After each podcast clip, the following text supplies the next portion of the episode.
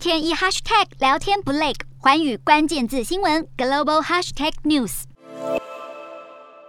美股三十号因阵亡将士纪念日休市一天，美国金融市场包括纽约证券交易所、纳斯达克营运的交易所也都休市。欧洲股市方面，随着中国部分放松上海和北京的防疫限制措施，尽管市场仍担心通货膨胀问题，投资人还是趋向审慎乐观。欧洲三大股市全数收高。英国股市上涨十四点六零点，收在七千六百点零六点；德国股市净扬一百一十三点七九点，收在一万四千五百七十五点九八点；法国股市上涨四十六点六四点，收在六千五百六十二点三九点。以上就是今天的欧美股动态。